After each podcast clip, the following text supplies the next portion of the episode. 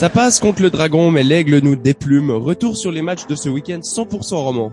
Une nouvelle semaine clé attend nos lions avec trois matchs. Y verra-t-on plus clair enfin dimanche Et enfin, la tant attendue dixième licence étrangère a été activée la semaine dernière.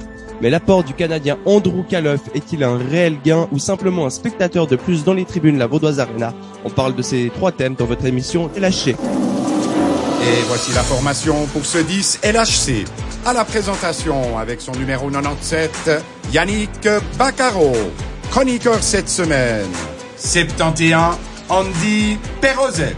Et 78, Florian Bornet. Bonne émission, messieurs. Cette semaine, à nouveau, deux de nos commentateurs sont avec moi. Bonjour messieurs. Salut Andy, salut Yannick. Hello à vous deux et à tous.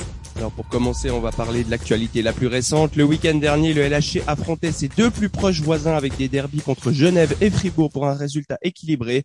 Alors Florian, d'un point de vue strictement comptable, quel est votre ressenti sur ces matchs? 6 points en 3 matchs, c'est pas si mal, hein, 6 points sur 9 on s'en sort bien. Enfin, un bon match contre Lugano, moins bien contre Genève, un bon match à Fribourg. C'est dommage que les autres équipes, elles aussi, arrivent à faire des, des points, et puis nous, on n'arrive pas à, à passer l'écueil servétien. C'est plus dommage pour les fans que d'un point de vue comptable, hein, faire euh, zéro point contre Genève, mais c'est vrai que un ou deux points de plus contre Genève serait peut-être bienvenu suivant la situation au classement. Vous en avez déjà parlé de cette réussite contre Genève avec cette défaite où il n'y aura pas eu de solidarité les Maniques avec la défaite 6-2 pour le LHC.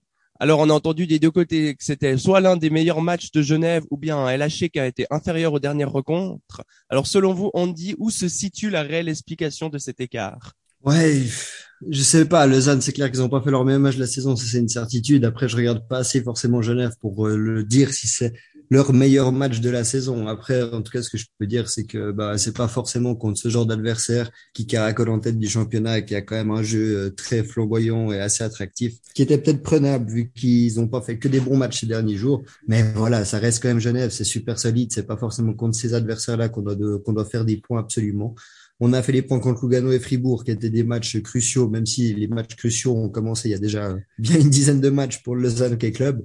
Mais non, franchement, c'est plutôt positif et au final, il n'y a pas beaucoup d'équipes qui carburent aussi bien que ce que Lausanne fait ces, dernières, euh, ces derniers temps. On savait que Lausanne ne pouvait pas forcément gagner tous ses matchs jusqu'à la fin de la saison bah, tant mieux qu'ils perdent contre Genève, puis qu'on arrive à gagner contre Fribourg. Au final, on prend des points qui sont à des adversaires peut-être un peu plus proches et peut-être un peu plus importants. Mais c'est clair que si nos adversaires pouvaient nous donner un petit coup de main dans la situation de nos Hockey Club, ce serait assez sympathique. Et une nouvelle fois, euh, la comparaison aura fait mal entre les mercenaires des deux équipes. Alors vous, euh, Florian, rapidement, est-ce que le LHC peut s'en sortir dans cette ligue avec des étrangers si peu déterminants en lieu et euh, en comparaison avec l'adversaire? Ouais, bah c'est un, un mantra qu'on répète depuis plusieurs euh, temps sur euh, sur Global, c'est que le LHC a quelques étrangers qu'on peut dire interchangeables, hein. à part à part Gernat, à part Sekach, Raffel, je vois, voilà, c'est pas forcément un dominateur pour d'autres étrangers dans dans cette équipe. On voit que si on met Odette, si on met Kovacs, si on met Panique, eh ben les, les résultats sont, sont plus ou moins plus ou moins les mêmes. Il y a Laurie Kainen quand même qui est en train de gagner sa, gentiment sa place parce qu'il nous fait des matchs assez solides au niveau des buts, ce qui limite aussi euh, la place pour un étranger supplémentaire euh, sur la glace. On a vu par exemple quand même que l'absence de Gernat face à Genève a, posé des problèmes au LHC. Donc il y a quand même des, étrangers qui sont dominants, mais pas forcément tous les étrangers. C'est clair que les étrangers du, du, LHC sont un ton euh, dessous, en dessous des, étrangers de Servette, mais ça on le savait déjà depuis un, petit moment. Sur euh, le match de Fribourg, Andy, vous étiez sur place. Alors qu'est-ce que vous avez trouvé d'encourageant et surtout de déterminant dans le jeu vaudois pour qu'ils puissent prendre les trois points? Cette solidité, cette combativité qu'ils ont eu, ils n'ont pas forcément, il n'y a pas eu de petits couacs ou de faits de match qui ont fait que Lausanne soit sorti complètement de la rencontre. Et ça faisait du bien de gagner un match avec euh, qu'un petit but d'écart tout en ayant réussi à tenir. Juste pour retoucher un mot sur les étrangers, au final, Lausanne, je trouve quand même que Geoff Ward gère assez bien ses étrangers. Il y a quand même le cas panique, même si lui n'est pas forcément 100% responsable, qu'il faut quand même poser bien les questions, où on se passe de lui, puis au final, dans le money time, on se dit quand même que t'es pas si mauvais, donc viens nous donner un coup de main. Et puis le Rikainen, je pense que ce gardien, on a quand même vu aussi ses limites face à Genève Servette, hein, qui a pas fait un arrêt clé. Le dernier soir contre contre Fribourg-Gotteron, c'était aussi le premier but. Il peut clairement mieux faire. Alors certes, ça part d'une erreur euh, d'un défenseur, mais je pense quand même que on peut en attendre clairement mieux des étrangers des Hockey Club. Même Gernat n'est pas forcément un des indispensable vu que Lausanne a joué sans aussi du côté de, de Lugano, il me semble. Après avoir passablement parlé euh, des matchs de la semaine précédente, voici encore euh, le programme avec euh, trois matchs qui sont aux couleurs du LHC avec tout d'abord des déplacements du côté de Davos et Cloton avant d'accueillir dimanche Ambry. À savoir que ces deux dernières équipes sont également à la lutte pour une place en pré-playoff. Est-ce qu'il faudrait pas majoritairement cibler ces duels afin de vraiment prendre des points contre des adversaires directs? Oui, mais après, si on arrive à prendre des points à Davos, pourquoi pas aussi, hein, parce que Lausanne a, fait des bons matchs euh, à Davos. Et, il y a peut-être des points à prendre aussi, donc on va peut-être pas tout mettre sur Cloten et sur Ambry. Après, c'est sûr, hein, Cloten, euh, il va falloir aller, aller faire des points. On a vu que c'était pas facile d'aller d'aller faire des points là-bas. Le gros match à faire vraiment à remporter quand même, c'est le match de, de dimanche face à, Ambry. Ça, c'est le match numéro un à ne, à ne pas perdre si on veut si on veut espérer euh, faire mieux qu'une euh, une douzième, treizième place. Après, euh, si on arrive à, à, faire des points sur tous les matchs, moi je suis preneur et pas forcément que contre Coton et.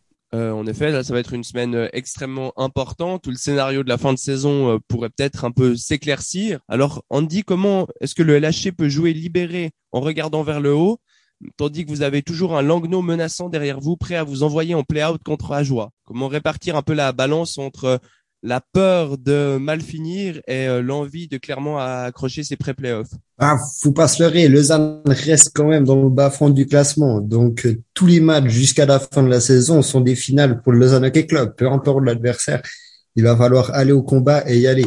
Et peu importe la peur ou quoi que ce soit, enfin voilà, Lausanne a un petit peu son destin dans les mains quand même. Il reste assez de matchs pour ça en tout cas. Si Lausanne venait emporter tous ses derniers matchs, il y aurait quand même forte probabilité qu'il soit en pré-playoff. Après, d'après la saison que le Lausanne Hockey Club a fait, est-ce que honnêtement on mériterait même d'aller jusqu'en pré-playoff Est-ce que ce serait peut-être pas mieux au final, comme signe envers euh, toute l'équipe, le staff et tout ça, de se dire bah voilà, on n'a même pas réussi à aller au pré-playoff cette année, et puis ça permettrait de repartir vraiment à zéro et de faire vraiment une coupure. C'est peut-être aussi, euh, je sais pas.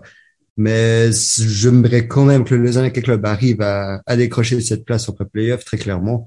Mais il va juste falloir gagner les matchs importants, mais les mêmes matchs qui sont importants depuis depuis bien une dizaine de matchs. Donc euh, donc voilà, faut pas changer d'état d'esprit, faut continuer d'aller au combat, pas forcément faire des gros matchs, mais gagner ces matchs-là.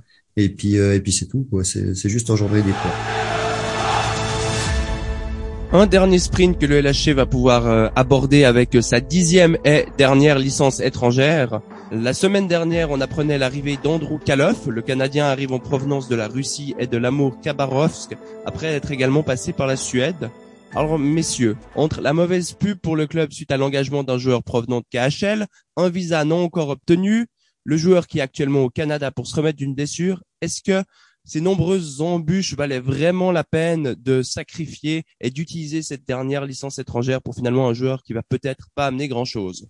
Pas amener grand-chose, mais euh, on ne sait pas si c'est une espèce de test pour la saison prochaine ou peut-être c'est pour tester. Alors si c'est pour tester un joueur sur la base de deux trois matchs, voir ce qu'il a dans, le, dans les jambes, dans, dans la canne pour euh, l'engager pour la saison prochaine, pourquoi pas Après, c'est pour faire un, étranger interchangeable de plus par rapport à, à ce qu'il y a maintenant au LHC. En plus, s'il est pas, s'il est pas spécialement en forme, c'est clair que c'est plus un, un, coup de com et de l'esbrouf que de qu'un réel qu'un réel renfort.